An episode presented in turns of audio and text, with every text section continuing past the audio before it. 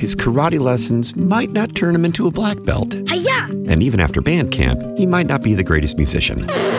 But with the 3% annual percentage yield you can earn on a PenFed premium online savings account, your goal of supporting his dreams Thanks for everything, Mom and Dad. will always be worth it. Apply today at penfed.org slash savings. Federally insured by NCUA. $5 minimum to open account. To receive any advertised product, you must become a member of PenFed. PenFed's got great rates for everyone.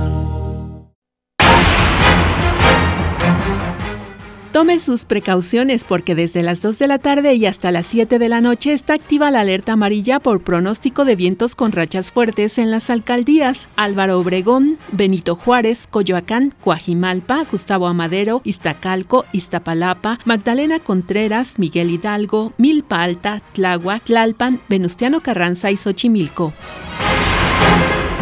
Esta tarde, el presidente Andrés Manuel López Obrador se reunió en privado con legisladores de Estados Unidos en Palacio Nacional. Los temas que se abordaron fueron el TEMEX, seguridad y el combate al tráfico de fentanilo. El embajador de Estados Unidos en nuestro país, Ken Salazar, quien acudió a este encuentro, destacó la importancia de la relación bilateral.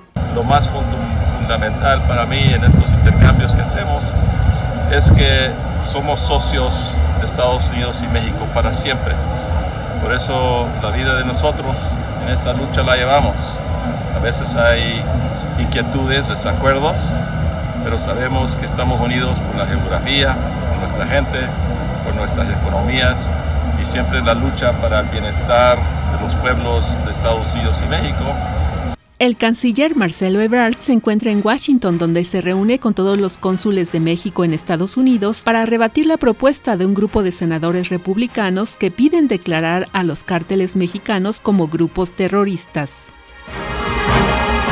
En Irán, la cifra de alumnas intoxicadas en el marco de los misteriosos casos de envenenamiento en centros educativos del país aumentó a 13.000, de las cuales al menos 100 siguen hospitalizadas, confirmaron este lunes las autoridades sanitarias de ese país. Le informó Alicia Hernández Romero.